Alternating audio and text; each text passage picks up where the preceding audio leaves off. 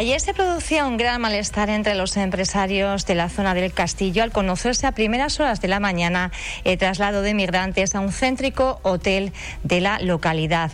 Los empresarios se concentraron al mediodía, también tuvieron sesión de pitadas por la noche en los aledaños del establecimiento y las movilizaciones van a continuar. Esto es lo peor que nos podía ocurrir, es lo que dicen. Hablamos de este mensaje con el presidente de AECA, con el presidente de los empresarios de esa zona, Paco Ufan buenos días. Hola, buenos días, Pía, y buenos días a todos los radio. Muchísima preocupación en la zona del Castillo que llevan, bueno, las empresas, los establecimientos, hemos visto que se ha convertido con esta pandemia en prácticamente casi casi una localidad fantasma. Estaban, eh, bueno, pues esperando eh, a esa reapertura, posible reapertura del mercado británico a mediados del mes de mayo y ahora de repente esta noticia, decían ustedes, les ha sentado como un jarro de agua fría. Sí, por supuesto, como bien dices, eh, llevamos sufriendo 16 meses prácticamente a cero a nivel económico, nuestros trabajadores todos en el ERTE. Eh, bueno, después de, muchas tentativas de apertura, eh, por fin teníamos el horizonte. Paco, vamos a, intentar, porque hay una especie como de retorno de eco. están intentando mis compañeros ver qué, de qué se trata, porque estamos escuchando, no sé si usted también lo percibe, como una especie de retorno cuando habla. Eh, no, no lo percibo, pero yo aquí lo veo, percibo todo perfectamente. Ahora yo creo que lo escuchamos mejor, ¿verdad? Me dicen los compañeros que sí. Discúlpeme, Paco. Eh, adelante, sí. Eh, estábamos hablando de cómo ha sentado la noticia de ese traslado de inmigrantes de una forma, bueno, pues tan repentina, ¿no? ayer no, corría la noticia como la pólvora desde primera hora de la mañana y daban cuenta de, esa, de ese traslado de los migrantes. Sí, bueno, como decía, que estábamos ilusionados después de, 16 meses con próximamente la economía cera, nuestros trabajadores en los ERTES, todos ilusionados pensando que a partir de del mediados del mes que viene iba a empezar a entrar nuestros turistas en el mercado tradicional, ¿no? Que son, sí, que son los, tradicionales eh, yo diría que hasta el 90% de nuestros clientes son de esa nacionalidad.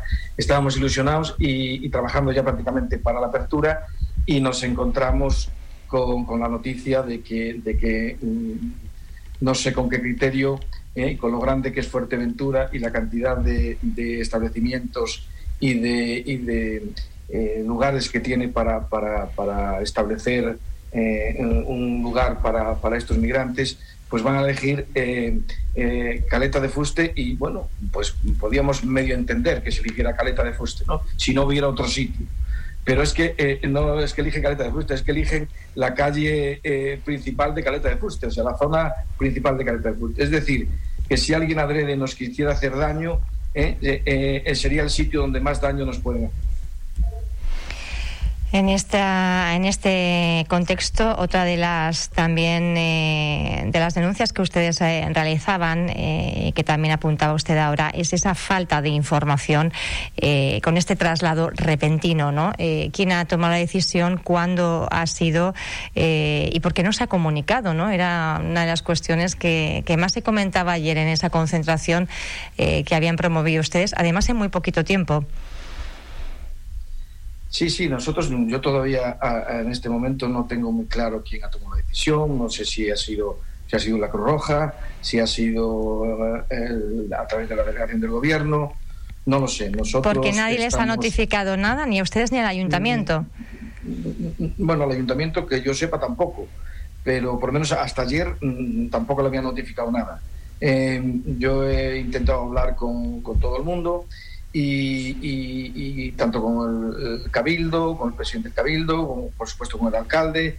Eh, ayer también hablé con, Domingo Fuentes. Eh, y, bueno, mm, mm, no tengo muy claro todavía de dónde partió la orden de que se trasladaran precisamente a esa zona de, Caleta de Fuste. Hombre, eh, según eh, se puede un poco percibir, es, una, es un centro de gestión compartida entre migraciones y también el Servicio Canario de, Salud. habían estado, por lo visto, bueno, pues solicitando alojamiento en varios establecimientos y finalmente eh, entiendo también que por una predisposición del propio establecimiento, pues decidieron albergarlos allí. Yo no sé si ustedes conocen como empresarios a los responsables del establecimiento o han tratado con ellos. Bueno, eh, nosotros, yo conozco al responsable del establecimiento desde hace tiempo, no he podido hablar con él, no, no, no, no he sido capaz de hablar con él, pero, pero bueno, yo entiendo, entiendo que, que estas medidas que, también puedo entender que hay que tomar, que, que, a los migrantes hay que dar una solución, eh, pero, pero entiendo que también eh, existe el buscar el equilibrio y hacer el mínimo daño posible, ¿no? Y repito, me da la, eh, eh, la decisión que se ha tomado, ni adrede eh, podrían hacerla con más daño a la economía de, Antigua y de Caleta de Fuste, incluso diría de la isla, porque ya en estos momentos hay británicos que nos están llamando diciendo si es verdad que, que se han instalado británicos, perdón, migrantes en, en la zona de Caleta de Fuste. Hablaba, eh, hablaba también el alcalde de, Antigua, Matías Peña, en esa concentración de mediodía donde se encontraban eh, los empresarios y decían que iban de la mano, emitió también el, ayuntamiento un comunicado que iba de la mano con los empresarios y que están instando a los servicios jurídicos de la corporación a ver qué medidas eh, se pueden tomar para evitar esta eh, bueno pues eh, esta estancia de, los migrantes en, este establecimiento. Mm, qué posibilidades existen qué opciones se están barajando no lo sé yo a nivel jurídico a nivel jurídico no te puedo decir a nivel jurídico eh, yo mm, dentro de un ratillo tengo que hablar con el alcalde quedamos de, de mm, pasada la primera hora de la mañana llamarnos y coordinar un poco nuestras actuaciones y, bueno, ahí me, imagino que, si él ya tiene también conocimiento de por dónde se tiene que actuar a nivel jurídico, pues supongo que me informará de alguna cosa, pero que, por parte nuestra, por parte de AECA, mm, nosotros lo que sí tenemos muy claro es que lo primero que vamos a hacer, bueno, nos hemos, ya, ya hemos contactado con todas las asociaciones de la isla, todas nos han dado, todas, tanto las del sur como, la, como las del centro, como las del norte, como las de Puerto Rosario, nos han, nos han dicho que están a nuestro lado, que, que, suscriben cualquier actuación que nosotros hagamos y porque saben que les repercute a todos, porque saben que, que cualquier, cualquier eh, problema en Caleta de Fuste al final repercute en toda la isla. Y nosotros lo que vamos a hacer mm, antes de hacer ruido mm, es, es mm, intentar hablar con, con el responsable de esta, de, esta, de esta decisión, que entendemos que es el delegado del gobierno. Nosotros ahora, mm, en cuanto salga de aquí, vamos a, preparar un escrito para solicitar una reunión urgente ¿eh? y ver qué es lo que nos eh, exponen, qué es lo que nos dicen, qué solución se, si están pensando en una solución alternativa ¿eh? y si lo que dicen nos convence, pues nosotros encantados y, y bueno, pues, pues, pues intentaremos que este sufrimiento de estos día y pico, pues, eh, pues que olvidarlo, ¿no? Pero y si no, pues, pues tendremos que hacer pues todo el ruido que, que podamos y toda la fuerza que se pueda dentro de lo que legalmente esté en nuestras manos.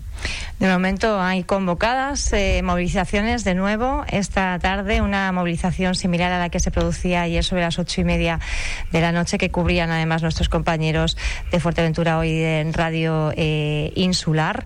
Ocho y media, eh, concentración para una especie como de pitada, ¿no? una manifestación en los coches, es lo que se produjo ayer y es el llamamiento que vuelven a reiterar ustedes. Sí, no, nosotros, nosotros no hemos hecho ese llamamiento, eso no ha sido a través de, AECA, no ha sido a través de AECA. No, ha sido a través de AECA, era algo que quería puntualizar, ¿ha salido de forma espontánea? No, no, no, sí, sí, supongo que ha sido de forma espontánea de los vecinos, porque los vecinos tienen mucho que decir también. Nosotros como AECA, pues nos hemos informado que quiera participar, pero no, no es, no es, no es, la, no es la, la concentración ni la herramienta que estamos pensando. Por supuesto, si, si como digo, no nos satisface eh, la respuesta por parte del delegado del gobierno, de quien proceda, eh, nuestra actuación será, por lo menos en principio, más contundente y, unido, unido al resto de las asociaciones de la isla. Vamos a ver qué es lo que dicen en las próximas horas. Paco, me consta que anda con el tiempo justito y yo le prometí que hasta ahora ya estaba, estaba fuera. Quería agradecerle su, su presencia en, en, Radio Insular y le emplazo a una nueva entrevista ya para hablar en mayor profundidad también de, de cómo está el sector turístico de la zona del Castillo y esas esperanzas puestas en el 17 de mayo. Gracias, Francisco. Un abrazo. Muchas gracias a vosotros y hasta pronto. Hasta pronto.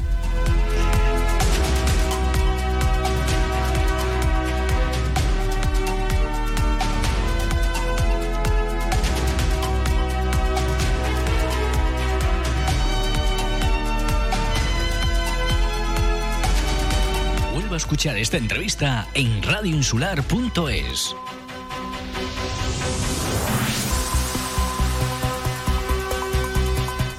46 minutos pasan de las 9 de la mañana. Nos vamos despidiendo ya de este programa. Les dejo en la escucha de, Francisco eh, Chabanel la mejor de las opiniones y la lengua más afilada. A continuación, ya saben, la mañana extra con Álvaro Vega, con Carolina Llorente y con Francho Morales. Un saludo.